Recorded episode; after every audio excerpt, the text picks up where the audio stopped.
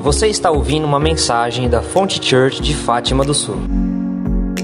Vamos fazer o seguinte: você vai sentar um pouquinho, eu quero compartilhar uma palavra e no final a gente vai ter um tempo ainda de adoração, de oração e de chapação, amém? Glória a Deus, prometo que no final a gente tem um momento assim, bem bacana com Ele, amém? Estou achando que hoje Ele está afim.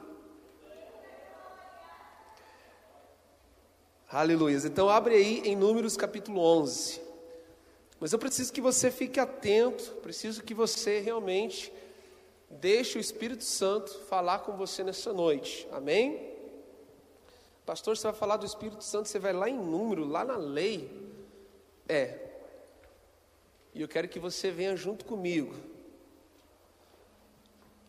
Números capítulo 11. Vamos fazer da mesma forma de terça-feira passada, eu quero fazer uma exposição textual com você.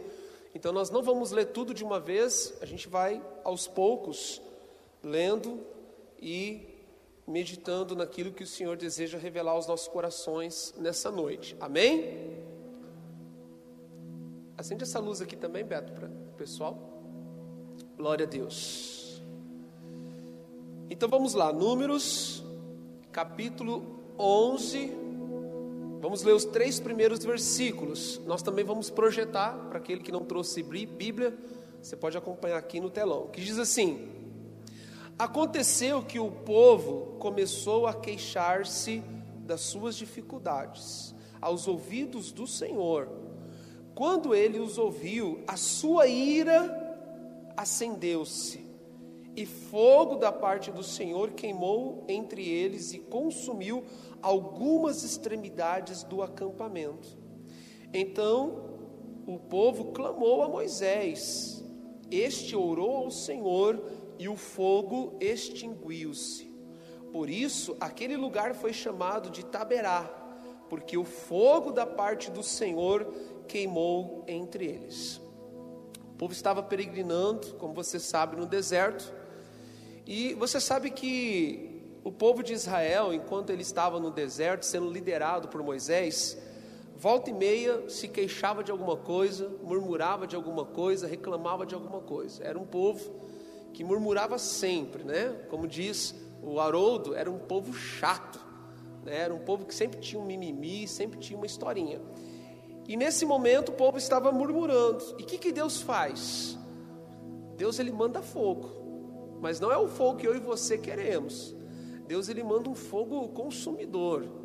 E a Bíblia diz, e a Bíblia diz, diz aqui que algumas famílias, algumas, algumas, algumas tendas, algumas casas, né, que eram tendas naquela época, foram consumidas pelo fogo.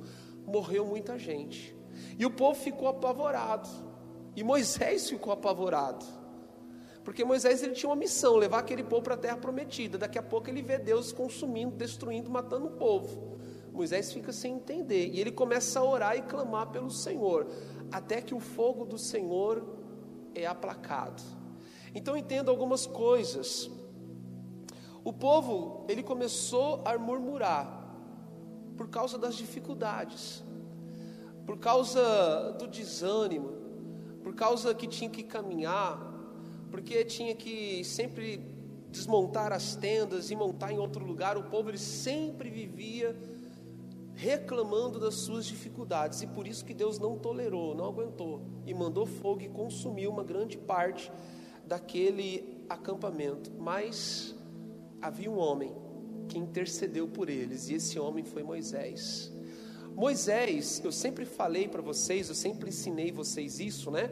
Que Moisés é uma tipificação de Cristo no Antigo Testamento. Então, quando você olha para Moisés, toda a obra de Moisés é como se você estivesse vendo o próprio Cristo agindo ao seu favor. Eu quero dizer uma coisa, eu quero contar de repente uma novidade para você. Sabe por que, que você está aqui? Porque um dia o Espírito Santo e o próprio Jesus intercedeu por você. Porque senão, queridos, o fogo já tinha consumido você e a mim há muito tempo. Nós só estamos aqui, queridos, porque Jesus Cristo, ele é o nosso intercessor. Ele está à destra do Pai intercedendo, orando, suplicando por mim e por você. E de igual modo, o Espírito Santo está dentro de nós, suplicando, intercedendo por mim e por você. Por quê? Para que o fogo do Senhor não nos consuma. Então, assim como Moisés orou e suplicou em favor daquele povo, e Deus aplacou o fogo dele, porque Deus tinha todo o direito de destruir aquele povo. Deus ele tinha todo o direito de ó queimar aquele povo inteiro, mas por causa da oração de Moisés, do clamor de Moisés, da intercessão de Moisés, Deus ele aplacou a ira dele, o fogo dele. Por isso eu quero dizer para você, valorize o Espírito Santo de Deus que está dentro de você. Porque ele está suplicando, ele está clamando, ele está orando por você. E não somente Jesus, e não somente o Espírito Santo, mas você está aqui porque alguém orou por você. Você está aqui porque alguém suplicou por você. Você está aqui porque alguém colocou os joelhos no chão e orou pela sua vida e clamou pela sua vida. Porque o que nós merecíamos, queridos, era apenas o fogo consumidor de Deus sobre as nossas vidas. Você entende isso? Diga amém. Diga assim: é duro, mas é a verdade. Então Moisés ele se levanta e ele começa a interceder por aquele povo. Ele suplica em favor daquele povo. Você só está aqui por causa da intercessão. Você só está aqui por causa da oração. Então, queridos, você não está aqui porque você é o favorito de Deus. Eu não estou aqui porque eu sou o favorito de Deus. Eu não estou aqui porque eu sou o queridinho de Deus e você é o queridinha, queridinha de Deus. Você está aqui por causa da intercessão. Você está aqui por causa da súplica. Alguém se colocou na brecha pela sua vida. O Espírito Santo, ele intercedeu, e a Bíblia diz assim: que ele intercede com gemidos inexprimíveis. Estamos aqui por causa da graça, estamos aqui por causa do favor e da misericórdia dele, amém? Estamos aqui porque os Moisés, suplicaram pela minha vida e pela sua vida. Você, você, você entende e recebe essa verdade no seu coração? Amém? Lamentações 3:22 diz assim: que as misericórdias do Senhor são a causa de não sermos consumidos. O nosso destino natural era ser consumido mesmo.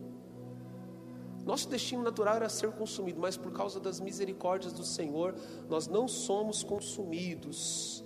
Agora, outra coisa, outra coisa não, vamos ler agora a segunda parte, a partir do versículo 4. Acompanha comigo, a partir do versículo 4. Está projetando aí, Diogão?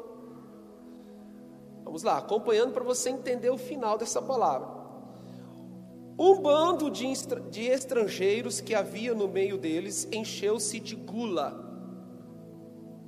E até os próprios israelitas tornaram a queixar-se e diziam: ah, se tivéssemos carne para comer, nós nos, nós nos lembramos dos peixes que comíamos de graça no Egito, e também dos pepinos, das melancias, dos alhos porós, das cebolas e dos alhos, mas agora perdemos o apetite, nunca vemos nada e não a não ser esse maná.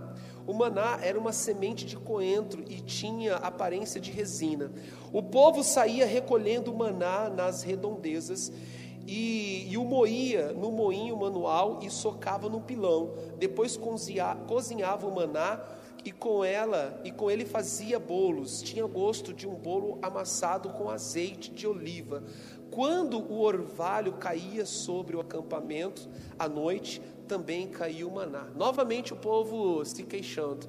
Mas agora o povo ele volta a se queixar por causa de uns estrangeiros, por causa dos estrangeiros que havia no meio deles. Você leu aí no versículo 4 que diz assim: que os estrangeiros começaram a ter gula.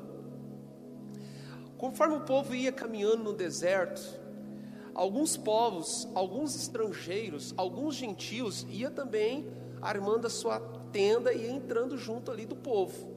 E esse povo e esses estrangeiros, diz aqui a palavra, que eles eram gulosos, se encheram de gula.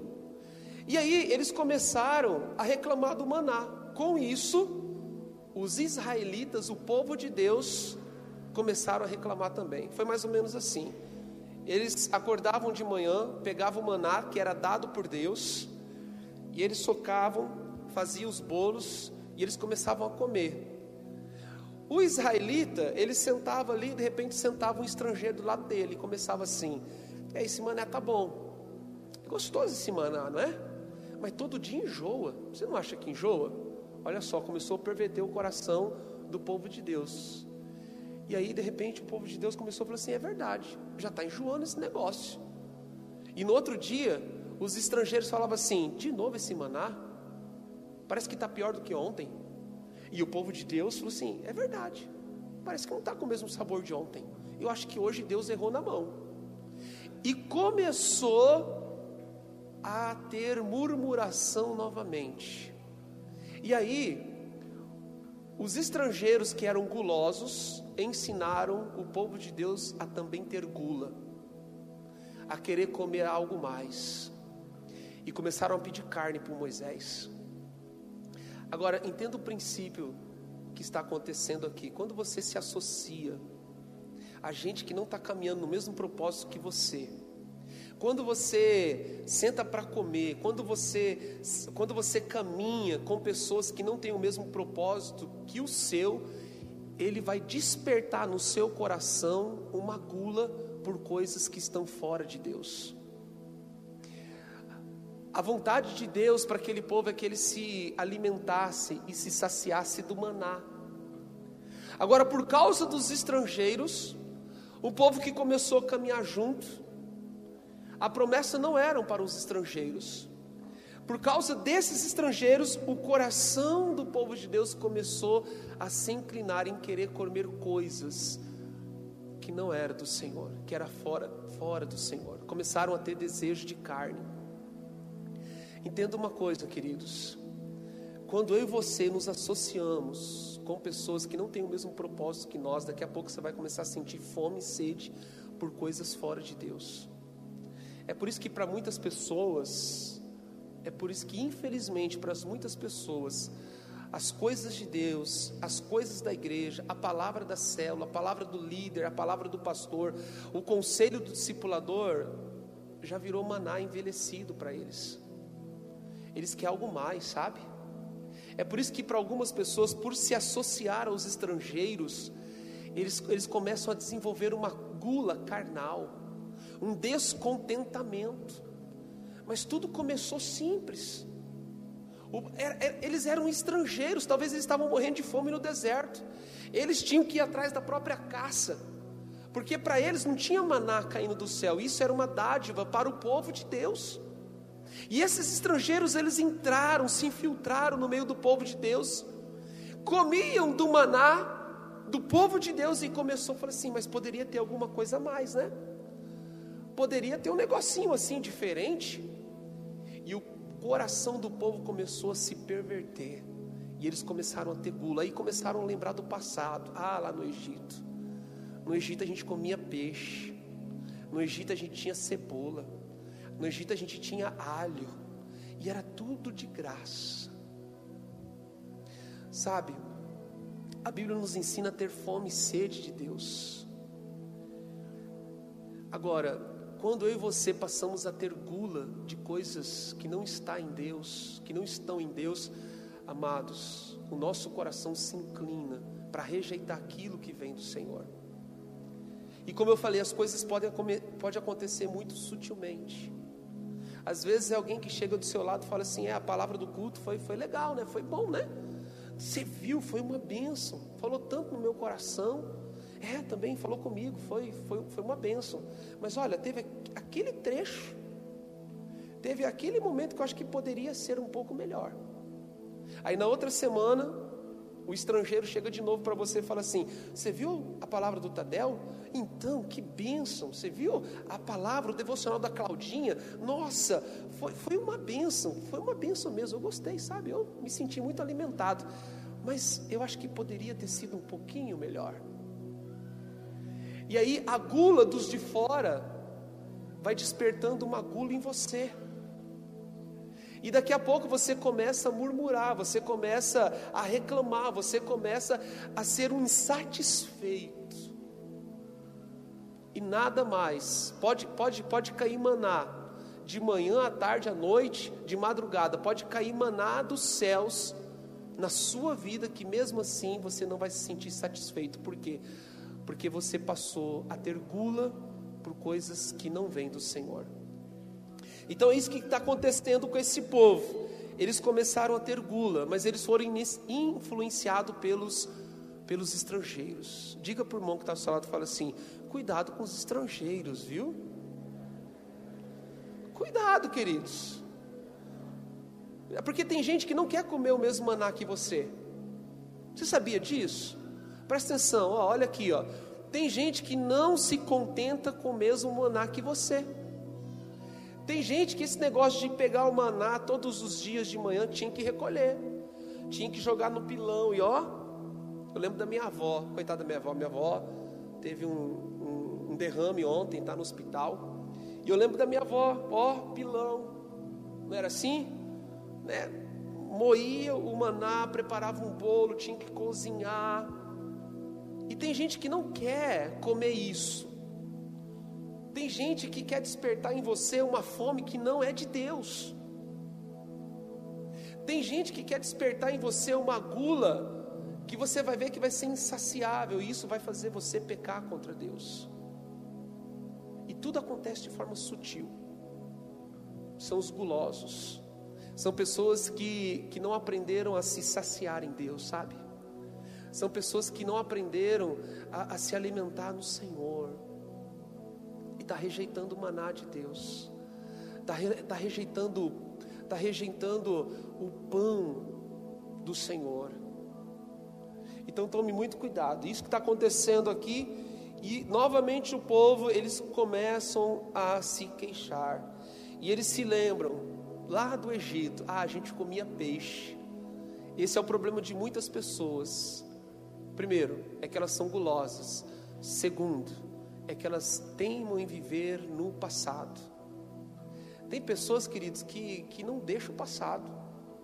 Fica lembrando dos peixes, fica lembrando dos abacaxis, fica lembrando das cebolas, fica lembrando daquilo que elas viveram no Egito. Eram escravas. E aí fala assim: é, lá a gente tinha comida de graça. De graça não, seu bacana. Você tinha que trabalhar. Você, você não tinha liberdade, você era oprimido. Você era um escravo. E tem muitas pessoas que falam: é, mas pelo menos eu me fartava. Esse é o problema. O nosso problema, queridos, é, é essa gula misturada com, com esse saudosismo. Nós precisamos esquecer e romper com o passado, definitivamente. Esse povo, eles ainda preferiam ficar presos ao passado. E é por isso que, que eles se queixavam o tempo todo contra o Senhor, contra Moisés, o tempo todo, nada estava bom para eles. O Senhor, o Senhor era um Deus de provisão na vida deles, um Deus de libertação. O, o Senhor provia água limpinha, gostosa da rocha, mas para eles não estavam bom, bom. O Senhor mandava alimento dos céus, maná, mas não estava bom, sempre reclamando, sempre murmurando.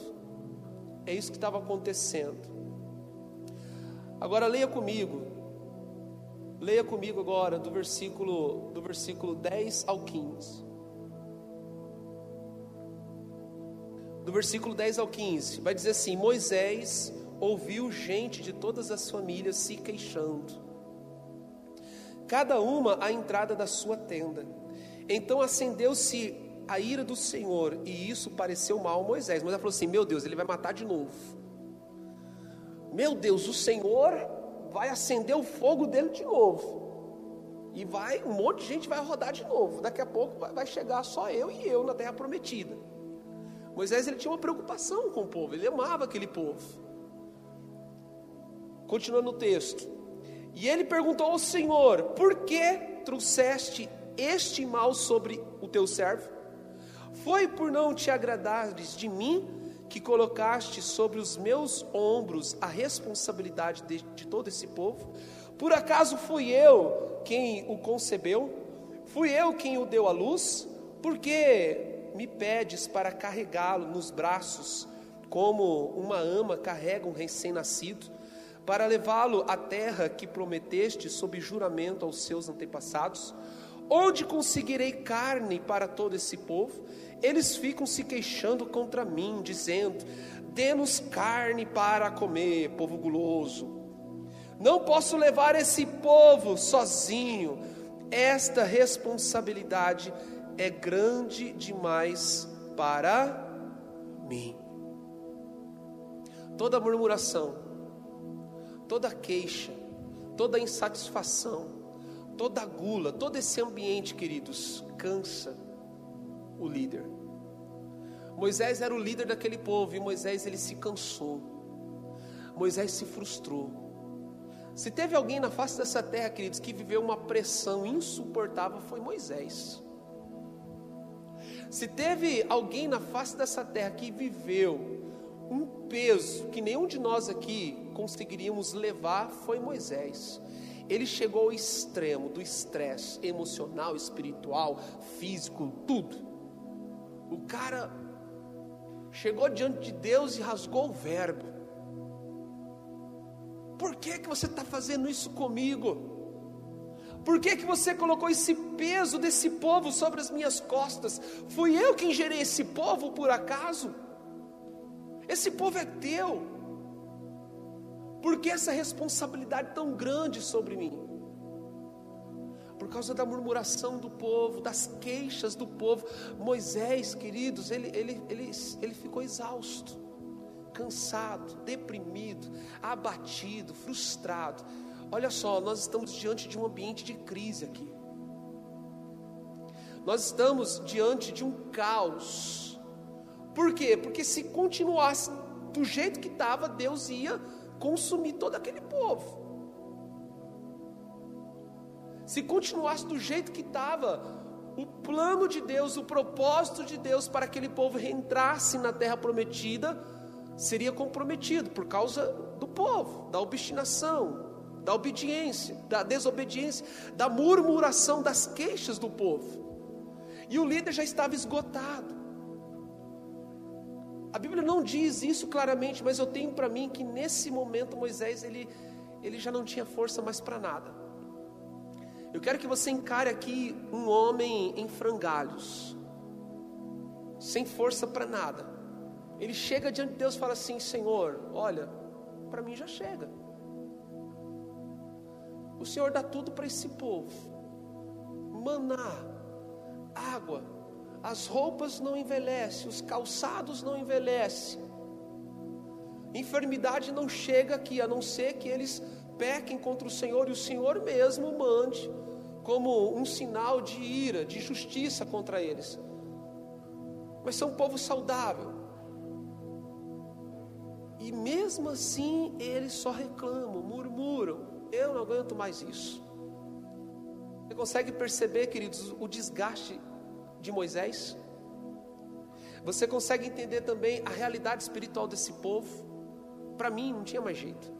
Sinceramente, para mim, eu acho que aqui chega num, momento crucial. Não tinha mais solução aparente. Moisés podia novamente juntar todo mundo. Vem cá, meus queridinhos. Vou falar novamente para você. Ame o Senhor, seu Deus, de todo o seu coração. Foi o Senhor, seu Deus, que tirou vocês da terra da, da escravidão para levar para vocês para uma terra prometida. Olha, o Senhor é bom. Ele poderia fazer novamente todo o discurso que ele fazia. Ele poderia recitar todas as leis novamente. Poderia fazer um culto novamente. Poderia oferecer sacrifícios novamente. Poderia fazer um monte de coisa. Para mim já não resolveria mais nada. Aqui eles chegam no momento crucial o Senhor ia matar todo mundo mesmo. É isso que eu vejo, o desespero de Moisés ao perceber que Deus ia consumir todo aquele povo. Isso trouxe angústia para ele. Isso trouxe frustração para Moisés. Vocês estão entendendo o cenário? Entendeu o cenário? É um cenário desolador. Chegou ao limite, na tampa. Não tinha, não tinha, não tinha mais para onde ir. O povo já estava nadando de braçada no pecado, na gula, na murmuração, na reclamação. Já não tinha mais o que fazer. Deus já tinha matado uma turma lá, mas eles mesmo assim não aprenderam, não desenvolveram temor no coração. Tava feio o negócio. Fala assim para o irmão que está só fala assim, tava feio o negócio. Estão entendendo o cenário? Misericórdia. Mas esse é o cenário. Aí Deus tem uma ideia. Oh, esse Deus é Deus de ideias.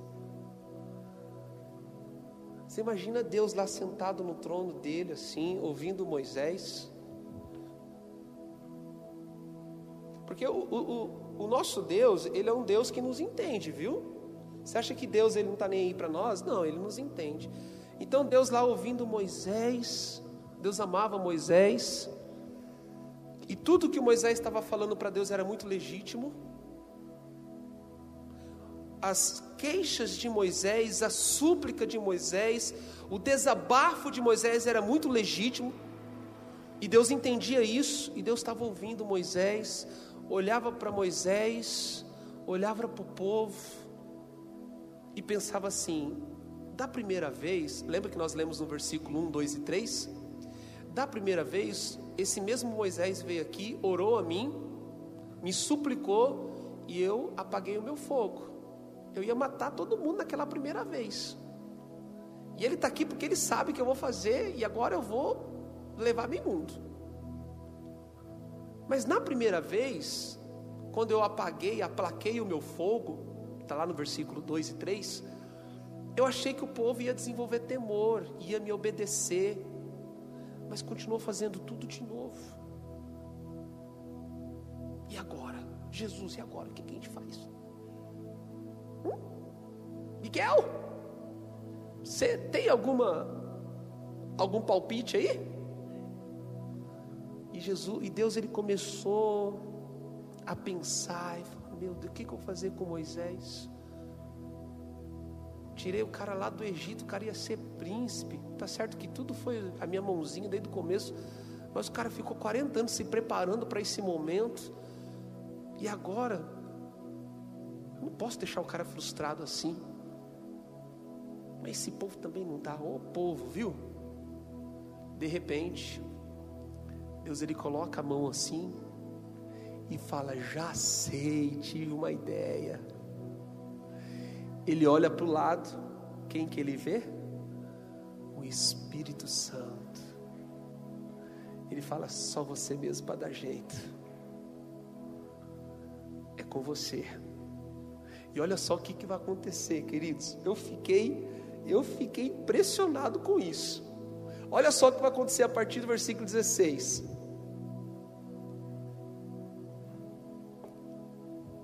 E o Senhor disse a Moisés: Reúna 70 autoridades de Israel, que você sabe que são líderes e supervisores entre o povo leve-os à tenda do encontro, para que estejam ali com você. Eu descerei e falarei com você, e tirarei do teu espírito que está sobre você, e o porei sobre eles, e eles o ajudarão na árdua responsabilidade de conduzir o povo de modo que você não tenha que assumir tudo sozinho. Deus ele tem uma ideia genial, ele fala assim: já sei, está um caos, não tem mais jeito, humanamente falando, não tem mais solução. Então o que, que eu vou fazer? Eu vou pegar o, o meu espírito que está sobre Moisés, porque nessa época, queridos, apenas reis, sacerdotes, profetas é quem tinha o Espírito Santo. Está entendendo o que está acontecendo aqui? Deus está quebrando protocolos. E ele fala assim: Eu vou pegar do mesmo Espírito, do mesmo Espírito que está sobre Moisés, e vou derramar sobre 70 anciões eu vou derramar sobre 70 pessoas. Eu vou dar do mesmo espírito que está sobre Moisés. E essas 70 pessoas vão dividir a carga com Moisés. Uau! Isso é tremendo. Sabe o que está acontecendo? Está acontecendo um mini Pentecostes no Antigo Testamento.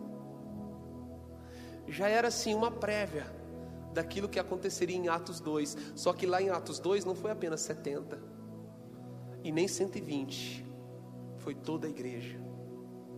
Gerações e mais gerações sendo cheias e derramadas no Espírito Santo. Então Deus ele, ele, ele, ele, ele tem essa ideia, fala assim: eu, eu vou pegar eu vou retirar um pouco do espírito que está sobre Moisés. Eu não sei como é que está na sua versão. Algumas dizem assim: eu vou tirar do espírito. Alguns dizem assim: eu vou tirar um pouco do espírito, uma parte do espírito que está sobre Moisés e vou derramar sobre os outros 70. Isso é incrível. Sabe o que isso quer dizer para mim, para você, queridos? O Espírito Santo é aquele que traz ordem ao caos. É por isso que Gênesis vai dizer assim que o Espírito de Deus pairava no caos, na escuridão. E foi a partir do Espírito Santo, com a palavra de Deus, que as coisas começaram a se organizar, vieram a existir. Quem é o Espírito Santo? O Espírito Santo é aquele que equilibra a sua vida. Espírito Santo é aquele que organiza o caos que há dentro de mim, dentro de você. É por isso que ele nos dá o seu fruto. Porque eu e você vivemos num caos, uma desordem, uma bagunça o tempo todo. É por isso que ele vem derramar paz, amor, bondade, mansidão, benignidade, alegria. O Espírito Santo nos foi dado para isso. O tema desta palavra é quando o Senhor põe do seu espírito em nós, quando nós estamos em caos, destruídos, igual o contexto desse povo. E aí Deus fala: somente o meu espírito para dar jeito nessa bagunça. Somente o meu espírito para organizar a vida do fulano, do ciclano. Por isso que o Espírito Santo, ele é tão importante para mim e para você. Por isso que eu e você precisamos valorizar o Espírito Santo. Domingo, eu falei de algumas profecias no culto de manhã, eu falei de algumas profecias no Antigo Testamento, e se você for analisar o contexto delas, Todas elas está dentro de um contexto de caos. Mas no final Deus fala assim: "E vou dar o meu espírito, e vou derramar o meu espírito, e vou soprar o meu espírito". Então a terra seca, ela não vai ser mais terra seca, ela vai ser agora mananciais de águas. Os ossos secos, eles não serão mais ossos secos, eles terão vida. Aquele que estava no sepulcro não vai ficar mais lá, porque o Senhor vai tirar do sepulcro a terra sedenta, aquilo que foi destruído pelo gafanhoto, aquilo que foi roubado, aquilo que foi usurpado, o Senhor vai restituir quando derramar do Espírito dele. O Espírito Santo é a solução de Deus para mim e para você. É por isso que você tem que ter intimidade com Ele, sabe? É por isso que você precisa, é por isso que nós precisamos nos encher dele. Porque, queridos, não há nada de bom em mim e você. Diga para o irmão que está só falando assim: você pode até tentar, mas não há nada de bom em nós. Não há nada de bom, é o Espírito Santo quem gera tudo isso. E Deus disse para Moisés: Moisés, é assim que eu vou fazer, Moisés. É assim, porque eu quero segurar pelo menos a segunda geração. No coração de Deus ele já sabia que aquela primeira geração já era, já foi comprometida. Mas Deus ele começa a olhar para a segunda geração. Fala, geração, a segunda não vai se perder não. E para que a segunda geração não se perca, eu preciso derramar do meu espírito hoje sobre eles. Agora, vai vendo. Leia comigo agora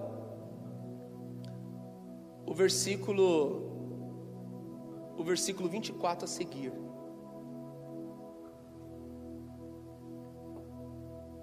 Então Moisés saiu e contou e contou ao povo o que o Senhor tinha dito. Quem que falou? Foi o Senhor, não foi uma invencionice de Moisés. Foi o Senhor quem deu a estratégia para ele. Então Moisés saiu e contou ao povo que o Senhor tinha dito. Reuniu setenta autoridades dentre eles e as dispôs ao redor da tenda. O Senhor desceu na nuvem e lhe falou, e tirou do espírito que estava sobre Moisés e pôs sobre as setenta autoridades. Quando o espírito veio sobre eles, profetizaram, mas depois nunca mais tornaram profetizar. Por quê? Porque era apenas uma prévia, era apenas um prenúncio, era apenas uma sombra daquilo que haveria de vir, aquilo que deveria acontecer no Novo Testamento. É por isso que esse batismo no Espírito batismo no Espírito Santo no Antigo Testamento, sim, esse batismo no Espírito Santo. É por isso que esse mini Pentecoste ele teve apenas um propósito: trazer ordem. E aí, queridos, esses 70 que foram cheios do Espírito Santo, que sobre eles derramaram o mesmo Espírito de Moisés, a visão deles começa a mudar também. Agora eles se ajuntam a Moisés, eles passam a ter a mesma visão, porque agora eles têm o mesmo Espírito. Entenda uma coisa, presta atenção. O Espírito foi o mesmo que estava em Moisés. Diga assim: era o mesmo Espírito. Queridos, Deus não derrama dois Espíritos. Você sabia disso? Deus não derrama três Espíritos. Não tem espírito verde, não tem espírito azul, não tem espírito amarelo e muito menos espírito vermelho. É um só espírito. O espírito ele foi tirado de dentro de Moisés. Sabe por que, que Deus fez isso? Para sinalizar para aqueles outros 70.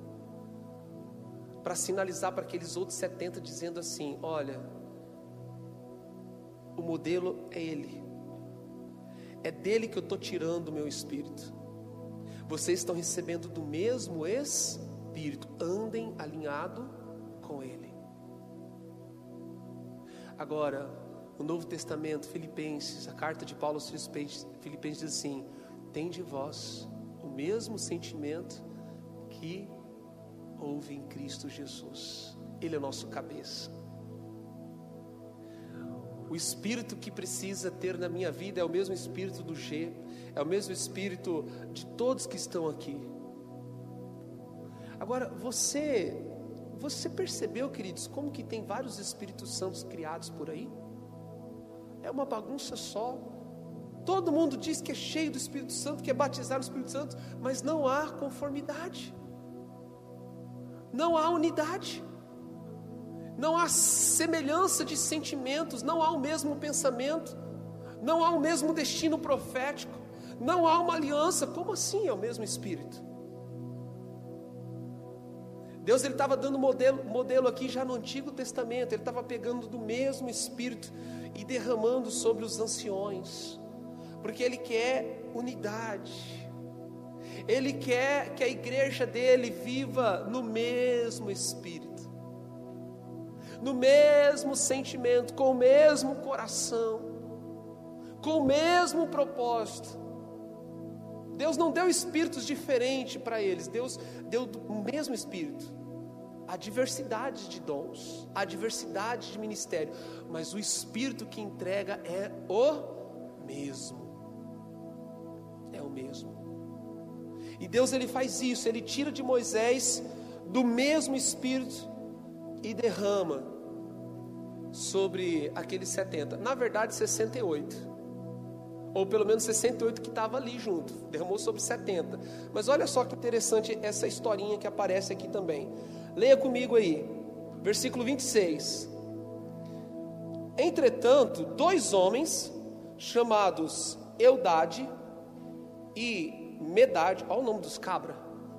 Eudade e Medade tinham ficado no acampamento Ambos estavam na lista das autoridades, mas não tinham ido para a tenda.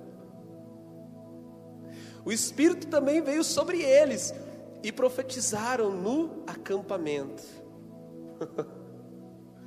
Ó, oh, presta atenção. Tinha, tinha dois cabeção lá entre eles. Eu quero que você, quero que você viaje comigo aqui tinha dois líderes que deviam estar juntos lá na tenda da congregação para receber juntos. Foi escolhido, fazia parte. A menos que houve um grande problema de comunicação, a menos que Moisés esqueceu de avisar os dois, o Eudade e o Medade, olha só, que não foi o caso que aconteceu. Esses dois caras, eles estavam tão decepcionados, tão desiludidos, que eles nem foram, eles ficaram no acampamento. São pessoas, queridos, que estão ouvindo assim: Deus vai trazer um avivamento. Você vai ver, Deus vai restaurar a nossa sorte, Deus vai fazer tudo novo de novo. Deus vai voltar a, a, a, a ganhar vidas aqui nessa cidade por nosso, por nosso intermédio. As células vão voltar a multiplicar. Você vai ver, Deus está preparando um tempo poderoso para a gente viver. Só precisamos orar, interceder, buscar o Senhor, que as coisas vão acontecer. Está chegando. Deus vai derramar do Espírito dele sobre as nossas vidas. E aí esses dois caras representam aquele tipo de crente assim que, que já perdeu a esperança, está desacreditado com a igreja, com a célula, com o ministério, com o pastor, com tudo, até com Deus. E essa eudade e meudade representa essas pessoas que, que falam assim: não, Moisés, Moisés está perdendo tempo com esse povo.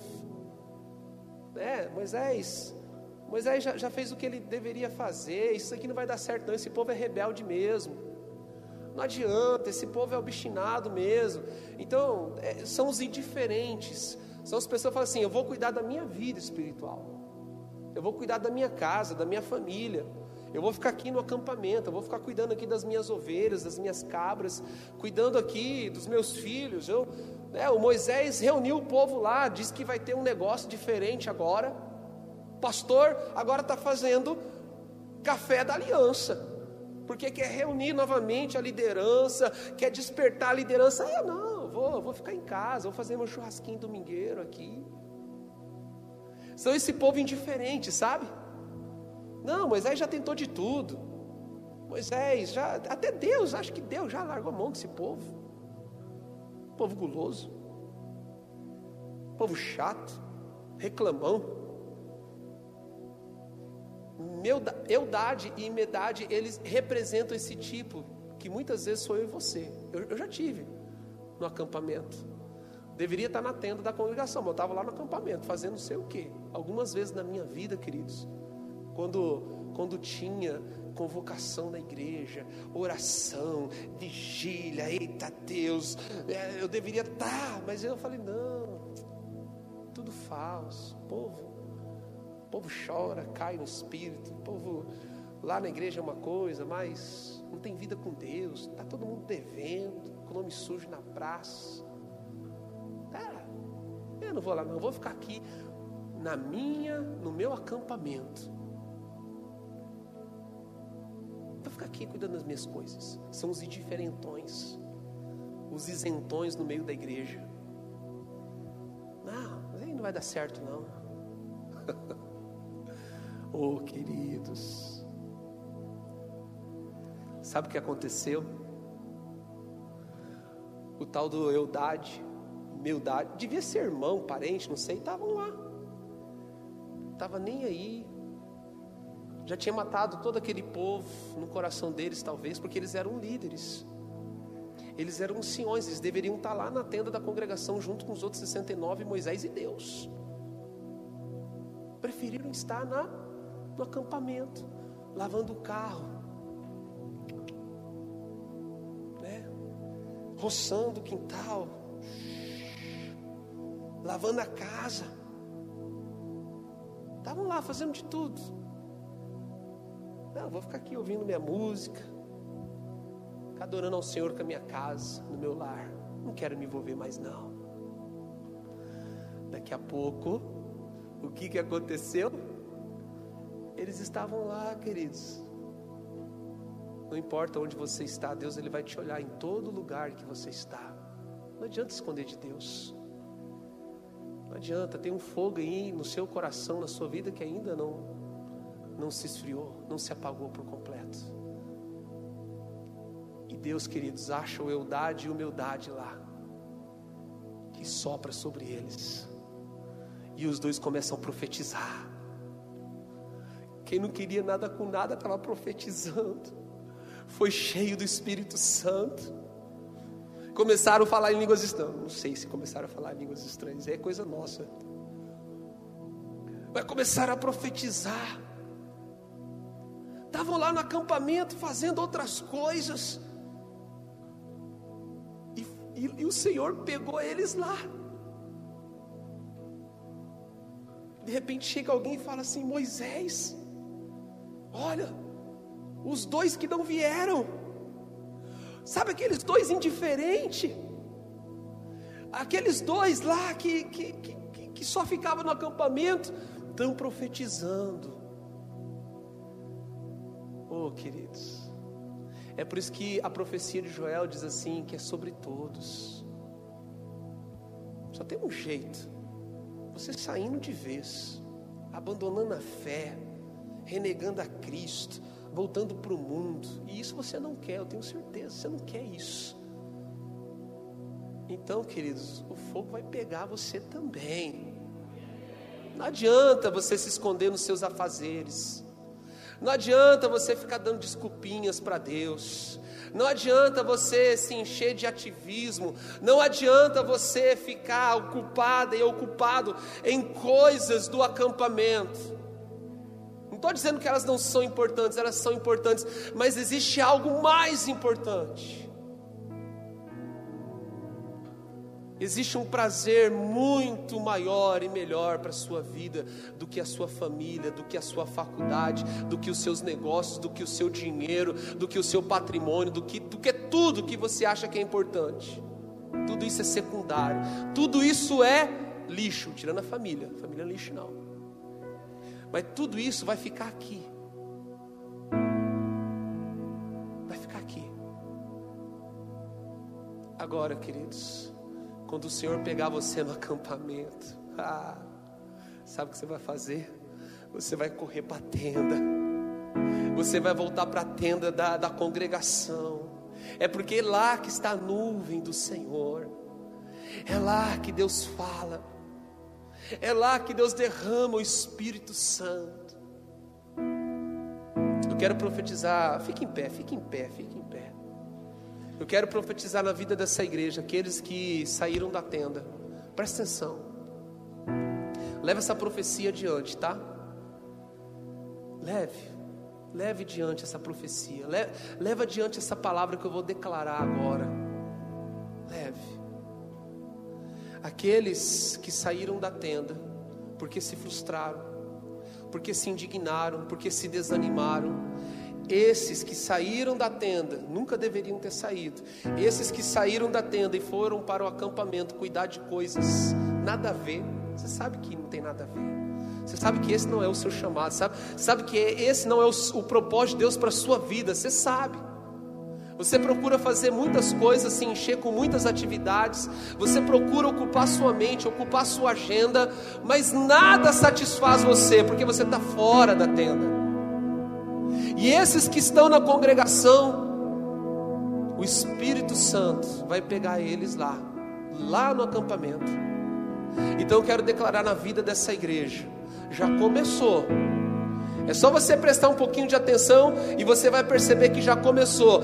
Deus está trazendo as pessoas que estão no acampamento de volta para a tenda dele, porque é um tempo de se encher da presença do Senhor. Você crê nisso? Amém.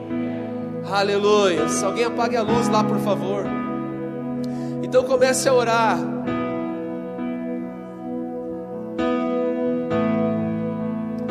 Aleluias. O acampamento não é o seu lugar, queridos. Se você foi chamado pelo Senhor, se você foi chamado pelo Senhor com um propósito, tempo de se encher do Espírito Santo. A nossa diferença para esse povo é que eles profetizaram apenas por um tempo e tiveram que parar de profetizar. Porque ainda não chegou o tempo do Espírito ser derramado completamente, a promessa ainda não foi cumprida naquele tempo na vida deles. Foi apenas, foi apenas um, um deleite que eles tiveram. Agora, olha o que, que privilégio você e eu temos. O privilégio de vivermos a promessa por completo. Você não vai profetizar apenas por uma noite, você vai profetizar o tempo todo. Você vai olhar pessoas e você vai profetizar na vida delas pessoas que estão na ruína, na destruição, à beira do divórcio, você vai profetizar. Volte a profetizar. O Deus que restaura casamento, volta a profetizar. O Deus que opera milagres. Foi para isso que Deus chamou você de trás das malhadas.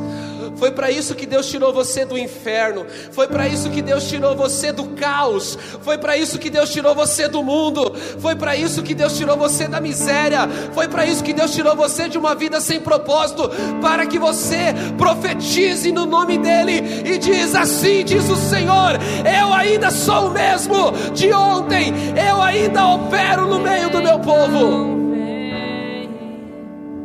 Onde estão os profetas do Senhor neste lugar? Entenda, não existe batismo no Espírito Santo sem o sinal da profecia. Profetizar é o sinal daqueles que são cheios e revestidos do Espírito Santo profetizar que há um Deus que sara, que cura, que restaura, profetizar que há um Deus de juízo, de justiça, profetizar que é um Deus que se ira contra tudo que é contra Ele, que é um Deus que se ira contra o pecado, a injustiça. É sobre essas coisas que nós temos que profetizar. Há um tempo de derramar do Espírito Santo sobre a nossa vida. Há um tempo de sair do acampamento e voltar para a tenda do Senhor. Deixa que o Espírito Santo aumente esse desejo no seu coração. Ainda tem jeito. A igreja ainda é santa, a igreja ainda é poderosa, as portas do inferno ainda não prevalecerão contra a igreja do Senhor, nada mudou, o Senhor é o mesmo, o Espírito Santo é o mesmo, e Ele nos batiza com fogo, com autoridade, com unção. O mesmo Espírito está sendo derramado sobre toda a carne.